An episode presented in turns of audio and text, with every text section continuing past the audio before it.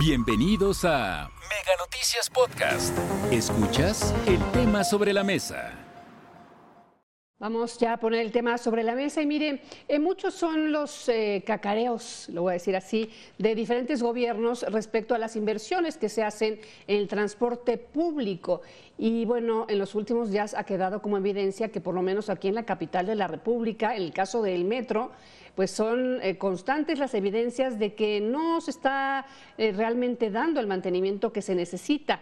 El presupuesto se ha reducido y eso es evidente y se ha señalado.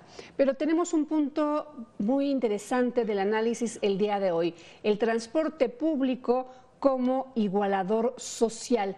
¿Lo había pensado usted?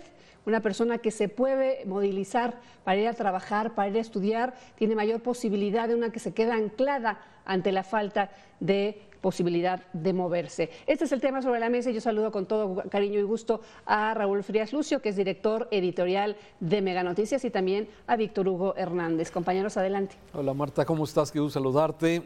Y Víctor, qué gusto verte. Raúl, Martita, buenas tardes. A ver, los accidentes dicen casos atípicos, dicen en la Ciudad de México, que ha habido en los últimos días en el metro. Somos muy dados a utilizar términos eufemísticos, mi querido Raúl. A todo le cambiamos lo minimizamos o lo maximizamos con muy nuestros propios conceptos. Pero bueno, caso atípico, los accidentes. Casos pues. atípicos, sí, desde luego, pero la verdad es que han sido tan constantes y, que las autoridades, lo que se le hace fácil a la autoridad, al gobierno decir es que hay sabotaje, como el caso de esta señora Viviana, esta mujer que se le cayeron unas eh, aspas, de, la lavadora.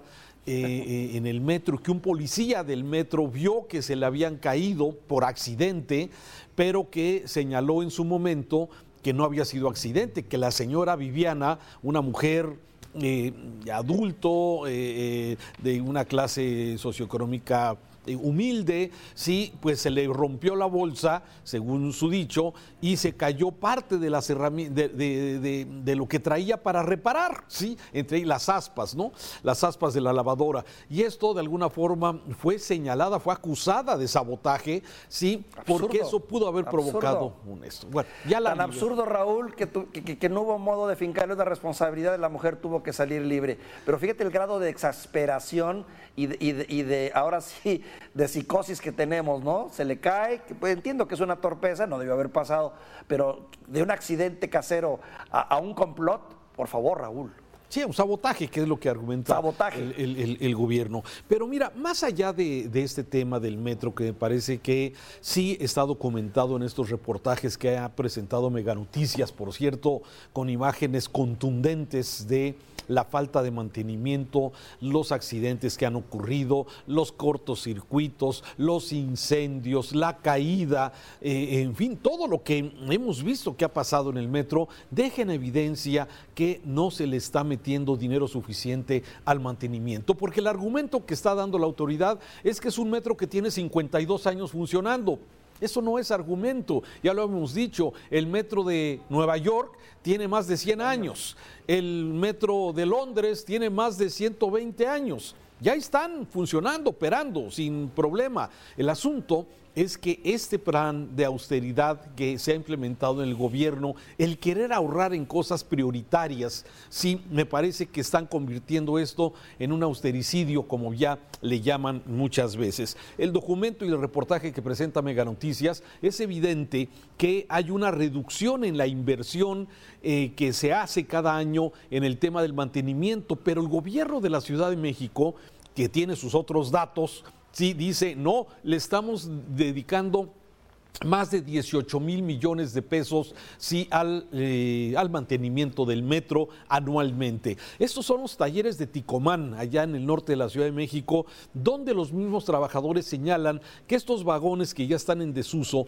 se han de alguna forma pues, se han completamente eh, los han desbaratado, desvalijado, gracias, sí, y que las piezas, fíjate, piezas que supuestamente ya dieron su vida útil, se están reutilizando. Está bien, seguramente muchas, seguramente se podrá seguir utilizando, pero el tema es que muchas de esas piezas se están reutilizando y se están eh, presentando como piezas que pueden tener el mismo rendimiento de cuando fueron compradas hace 50 años, cosa que ya no puede ser. Pero más allá de este tema, y que me parece sí que es un asunto que el transporte público debería convertirse, sí, en la columna vertebral de la movilidad en todas las ciudades, no solamente en la Ciudad de México, porque los que vivimos fuera de la capital del país siempre ha quedado la impresión de que el gobierno siempre le mete dinero de a la inversión del transporte en la Ciudad de México, mientras que otras ciudades sí les cuesta trabajo lograr esas inversiones para generar tren eléctrico, metros o cualquier sistema de transporte que pueda de alguna forma mejorar la movilidad. Y sin duda, Víctor, y con eso termino este primer comentario, el tema del transporte público es un igualador social. ¿Por qué? Tú lo has visto, tú que eres muy viajado por el mundo, sí, que los políticos, los empresarios, digamos, la, gente en términos general en Europa, por ejemplo, pues viajan en metro. Y ahí ves a todos, a ricos y pobres, y ves a altos y, güeros y morenos y de todo tipo, todos en el transporte público porque es un igualador social. Y en México, sí, no hemos logrado todavía esto. Los últimos datos del INEGI, con eso termino, sí, demuestran que luego de la caída de la movilidad que hubo en el país en todo el transporte público, sí, en los últimos años ha habido una disminución de año tras año respecto al uso del transporte público. ¿Por qué? Esa es la pregunta que yo creo que hasta el momento no hay una respuesta clara, pero en Guadalajara, en proporción a las personas que viajan en transporte público, hay una disminución de acuerdo al dato del INEGI, que es de noviembre del 2022, de hace tres meses apenas, que hay una pequeña disminución. Igual en Monterrey, igual en la Ciudad de México, igual en Querétaro, igual en Chihuahua, que son algunas de las ciudades que están siendo monitoreadas. Fíjate, Raúl, que mm, bueno, me, vinieron de golpe a la mente varios conceptos y varias ideas. Una, esa que dice que los grandes políticos o que, rayan en lo estadista o son estadistas, ven los problemas de largo, a, largo aliento y después de varias generaciones y prevén lo que va a pasar en el futuro y en base a eso toman decisiones que luego tiene su consecuencia en el futuro para a favor o, no a favor. Y yo creo que eso es lo que nos falta mucho en este país, la clase política que se mete a administrar el país en todos, en su gran mayoría tienen miras muy cortas, tratan de solucionar sus problemas en función del proceso electoral próximo o en función de su emergencia y de la urgencia que tengan de eso. Que es cierto que hay que atender problemas inmediatamente, sí, que hay cosas urgentes, sí, pero también tendrían la obligación por ley de ver a futuro y proyectarse. Y creo que eso ocurre. Y eso toca precisamente con el otro punto que tú dices. ¿Por qué no vemos al, al metro como un asunto de, igual, de, igualdad, de igualdad social, de movilidad social? Te doy entre paréntesis un comentario personal que no debería. Yo me eduqué en la Ciudad de México, estudié en la Universidad Iberoamericana y todos los días durante cuatro o cinco años tomé el metro para transportarme de mi casa a donde estaba la universidad pagando un peso, recuerdo que costaba el, el, ticket. Igual tú lo has de haber usado en su momento porque también viviste un tiempo en la Ciudad de México. Y gracias a eso, bueno, pues me ahorré mucho en transporte público. Y hoy eh, escuchaba con interés hace unos días la entrevista que le habían hecho a Jorge Gaviño, si mal no tengo el nombre, que fue exdirector de, del Metro, que se le hacía Paco Ramírez en nuestro espacio informativo de las noches, en, el espacio nacional, donde él explicaba cómo en ese tiempo el boleto costaba un peso y cómo era el equivalente a creo un kilo de tortilla. Y cómo ahora con el mismo costo de ese boleto pues no comprabas absolutamente nada, ¿no? Mientras que el kilo de la tortilla había aumentado considerablemente. ¿A qué voy? A que esa situación de no hacer competitivo el metro desde lo que cuesta realmente y desde el subsidio que es normal y importante entender lo que debe de existir porque se trata de un servicio social importante, la falta de proyección y planeación a futuro hace que tengamos esa problemática y que explique por qué el metro de 100 años de, en Estados Unidos, de Nueva York, sigue operando igual y sin, y sin problemas porque tiene una inversión de largo aliento, a largo plazo y bien proyectada, cosa que aquí en México no se hace. Entra una administración y toma una decisión. Entra otra administración y decide recortar presupuestos. Y ahí nos la llevamos, y es el cuento de nunca acabar. El cuento de nunca acabar. Y ese mismo director, exdirector del Metro, también te señalaba en esta misma entrevista que hace referencia que se necesitaba un, presupuesto de 30 mil millones de pesos para, para eh, eh, arreglar los desperfectos del tiempo en el metro de la Ciudad de tiempo, México. ¿sí? Claro, no lo urgente, no, la ampliación, porque eso es lo que, presume, lo, que presume la señora Sheinbaum. La señora Sheinbaum dice, estamos invirtiendo más dinero que nunca en el metro y posiblemente sea, para el 2023 se habla de un presupuesto de 19 mil millones de pesos, superior a los anteriores, de acuerdo, pero resulta que gran parte de ese presupuesto es para la creación de una nueva línea. ¿Dónde queda el mantenimiento? ¿Dónde queda la reparación? ¿Dónde queda lo que en, el los reportajes que hemos estado pasando se presenta. Así es. Pero déjame terminar con un tema que también siempre ha generado. Ya lo decías tú.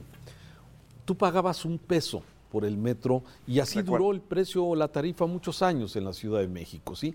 Hoy cuesta cinco pesos. ¿sí? Mientras que el transporte, por ejemplo, en Guadalajara, subirte al tren eléctrico o en Monterrey o los sistemas de transporte normal están en 9.50 o 10 o 10.50. ¿sí? Aún así, la Ciudad de México, a pesar del poco dinero que le están eh, pichicateando al metro en la Ciudad de México, sigue siendo una tarifa mucho más accesible para la gente, ¿sí? mientras que en el interior del país, como se dice desde el centro, ¿sí? tenemos que pagar un transporte más caro, como pasa en diferentes ciudades de la República Mexicana. El subsidio. Ahora bien, ¿por qué no cuesta el metro lo que tiene que costar realmente? ¿O por qué no te cobran lo que se debería de cobrar? honestamente, lo que debería de ser en, justicia, como con el agua, que, también no pagamos lo que realmente nos cuesta el agua. Casi todos los Por razones políticas, por razones de, elecciones y por razones de que imposible subirle. Imagínate lo que pasaría. Sí, no. A ver, eh, aunque también hay que decirlo en descarga, sí, casi todos los metros del mundo están subsidiados, ¿sí? Son muy pocos los que, de alguna forma tienes que pagar su costo, o los trenes o los metros de alguna forma tienen que tener un subsidio, porque eso es la, eh, eh, el costo de la inversión es tan alto y de su mantenimiento que de alguna forma requieren un tipo de subsidio, ¿no? Y lo que tú decías, es un igualador social eh, y de movilidad social, se debe de ver así desde esa perspectiva. Sí, el parque público, el espacio público y el transporte público para mí son los igualadores sociales más importantes. Cuando tú haces uso del, de un parque que es público, que no cuesta la entrada, sí, ahí te vas a encontrar de todo tipo de, nivel socioeconómico y sociocultural. Sí, igual el transporte público, y es a donde tendríamos que ir apostando en el futuro a mediano y a largo plazo y no seguir favoreciendo en cierta forma grupos de poder o el automóvil particular que de alguna forma tiene todas sus consecuencias que ya habrá tiempo de platicar en otro tiempo. Fíjate Raúl, déjame de comentarte algo. Esto bien puede ser un problema muy serio para la señora Sheinbaum porque si la óptica sigue siendo que lo que está pasando en el metro es resultado de intentos de boicotear su campaña o su deseo de llegar a la presidencia se sigue viendo bajo esa óptica, los problemas van a seguir saliendo, porque estamos hablando de mantenimiento y tarde que temprano podría aparecer algo grave, muy grave, que sí le podría afectar si siguen bajo esa óptica de que la solución es poner más vigilancia. Nada Así más. Es. Ya veremos, Víctor. Gracias. un saludo, Raúl. Ya es viernes, un saludo. Hasta aquí la información. Recuerda que el tema sobre la mesa ya está disponible en Spotify, Apple Podcast, Google Podcast y Amazon Music. Hasta la próxima.